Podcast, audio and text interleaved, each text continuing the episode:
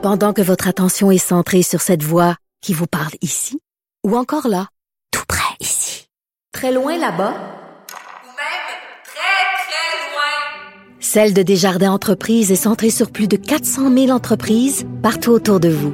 Depuis plus de 120 ans, nos équipes dédiées accompagnent les entrepreneurs d'ici à chaque étape pour qu'ils puissent rester centrés sur ce qui compte, la croissance de leur entreprise. Parce qu'en immobilier, pour être à son affaire, suivez les conseils de nos experts. Via Capital, les courtiers immobiliers qu'on aime référer. Bonne écoute. Il n'y a pas de vision d'ensemble. Marc-André Leclerc. On fait ça pourquoi, là? Elle fait ça pour le show ou vraiment c'est pour encourager les autres à le faire? Euh, c'est pas clair. Elsie Lefebvre. Il proposera ça aux Québécois puis les gens diront oui ou non. Moi, je vois vraiment pas de problème ça veut là-dessus. dire, ok, non, mais ça veut dire, elle sait que la meilleure solution, Oui, Faire un débat. tout le monde sort un peu gagnant de ça. La rencontre, Lefebvre, Leclerc. Salut à vous deux. Bonjour. allô? Marc-André, Jason Kenny qui démissionne, euh, l'idole d'Éric Duhem. Ouais, ben c'est un, c'est un gros coup de tonnerre euh, quand même là, du côté de l'Alberta hier soir, euh, à quelques minutes là, du premier affrontement entre les Oilers et les Flames de Calgary. Oh. Euh, donc, monsieur, ju- ju- juste pour s'en mettre en contexte, monsieur Kenny là, était pris là, dans un euh, dans un tourbillon là, depuis quelque temps et faisait face là, à ce qu'on appelle là, un vote de confiance à l'interne.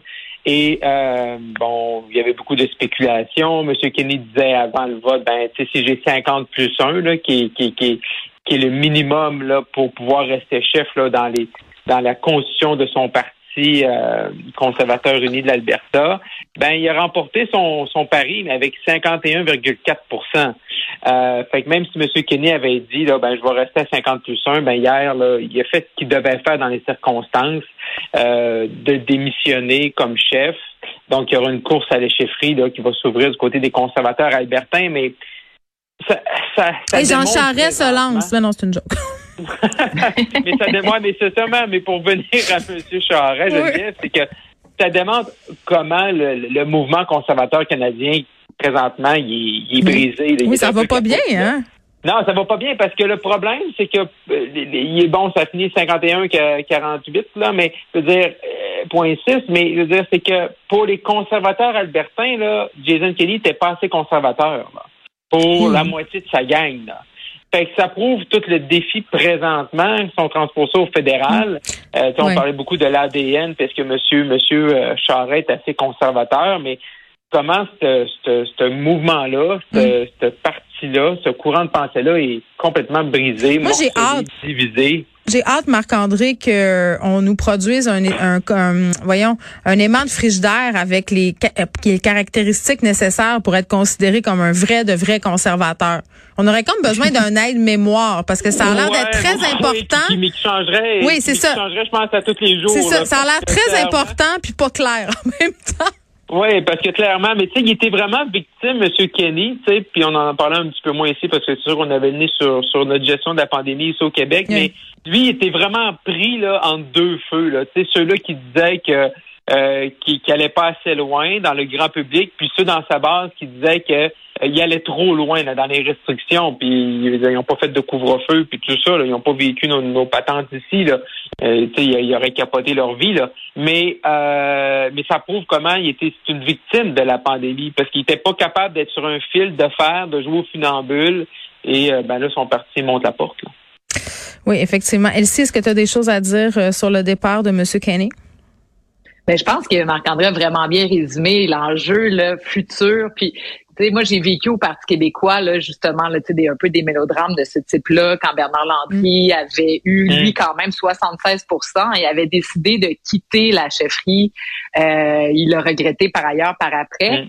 76, c'était très élevé à 51. Ben je oui. comprends que là, tu es sur la fine ligne. Mais pour un parti, un chef qui quitte comme ça, parce qu'évidemment, il y a des opposants là, qui ont gagné. Là, donc aujourd'hui, ils célèbrent.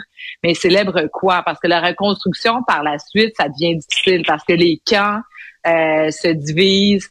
Euh, il y a des, puis c'est l'idéologie même, tu sais, du parti qui, qui, qui en souffre parce que bon, il y a des tendances. Puis ben un parti dans le, puis c'est ça qui est particulier par ailleurs, hein, parce que M. Kenny est quand même premier ministre. D'habitude, ça se passe ces choses-là quand tu es dans l'opposition, quand tu es dans une traversée du désert, quand tu sais pas où tu t'en vas.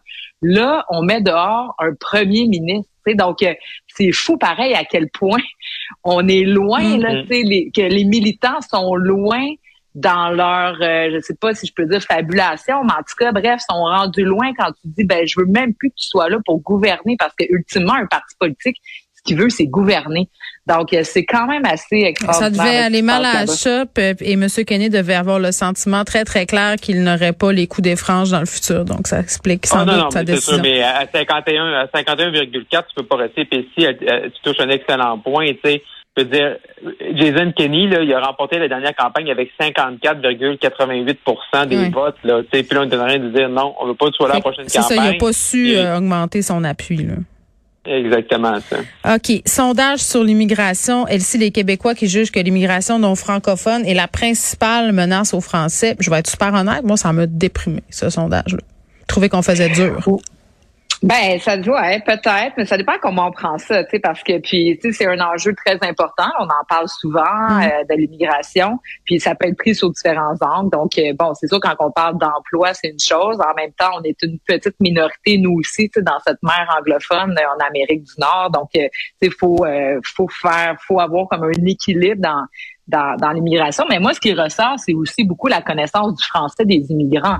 Donc, les Québécois, ultimement, si on s'assure que les immigrants qui arrivent au Québec ont des compétences et qu'ils parlent français, ben là, il y a une ouverture beaucoup plus mhm. grande. L'enjeu, mm. c'est pendant des années, il y a eu la porte ouverte, puis euh, avec peu de contrôle, puis le Parti libéral du Québec, euh, aujourd'hui, qui prend 70 000 immigrants, OK, sauf que pendant les 15 années où ils ont gouverné, il n'y avait pas de problème selon eux pour euh, la sauvegarde du français. Ça allait bien.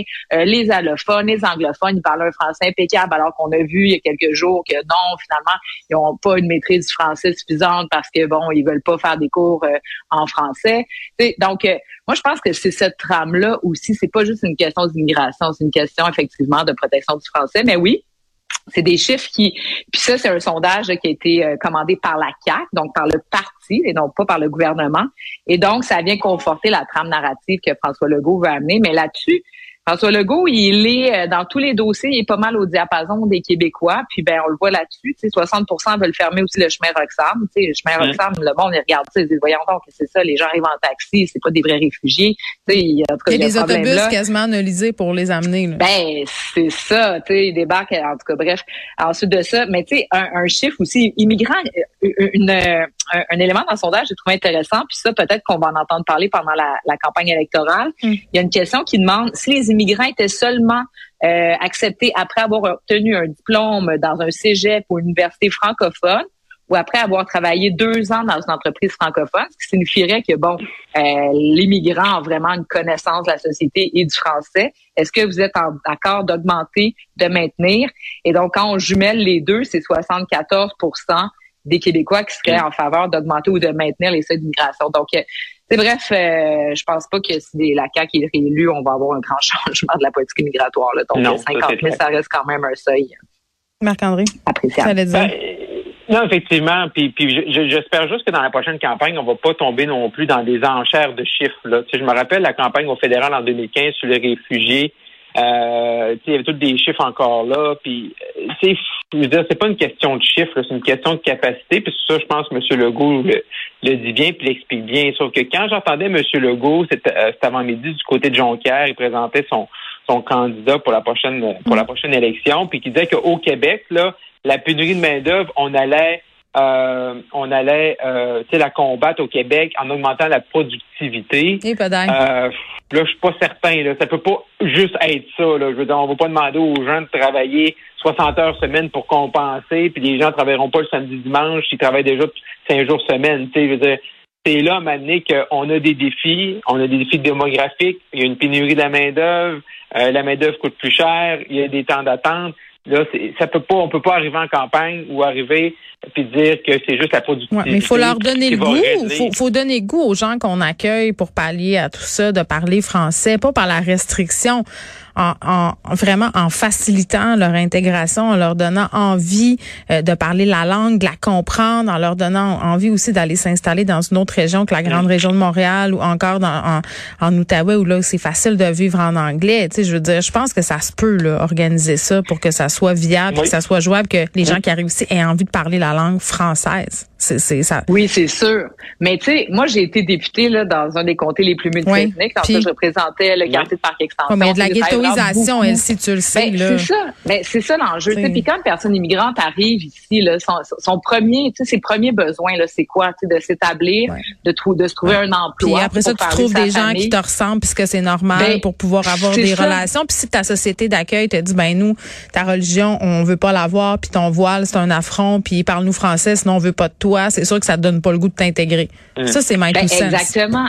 Ben, c'est sûr, sauf qu'en même temps, si tu prends ce fait-là, là, ce qui se passe, donc Ouais. euh, effectivement des quartiers qui se ghettoisent, puis des gens Ben, qui, qui, qui vont dans leur communauté, puis c'est totalement normal, je ferais la même chose. Ben oui.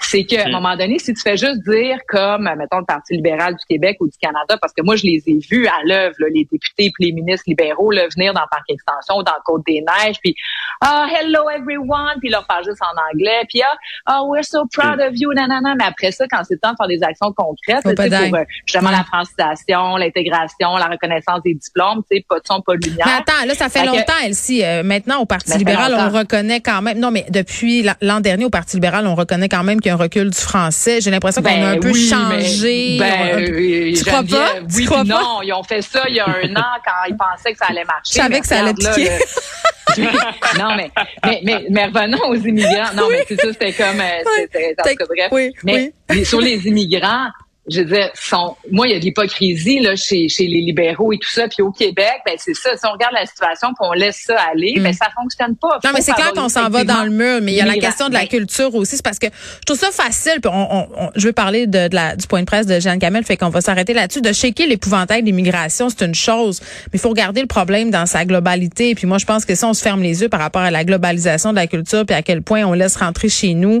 euh, toutes sortes de gros GAFAM qui n'en ont cure de notre langue puis de notre culture, ben je veux dire tout ça, ça va ensemble à un moment donné là. Tu sais, il faut compliquer la vie de ce monde-là parce que la culture qui est consommée, puis c'est comme ça que le rapport au monde s'établit quand tu es jeune. C'est c'est avec les, les trucs que tu consommes, ce que tu regardes, ce que tu lis, ce que tu écoutes.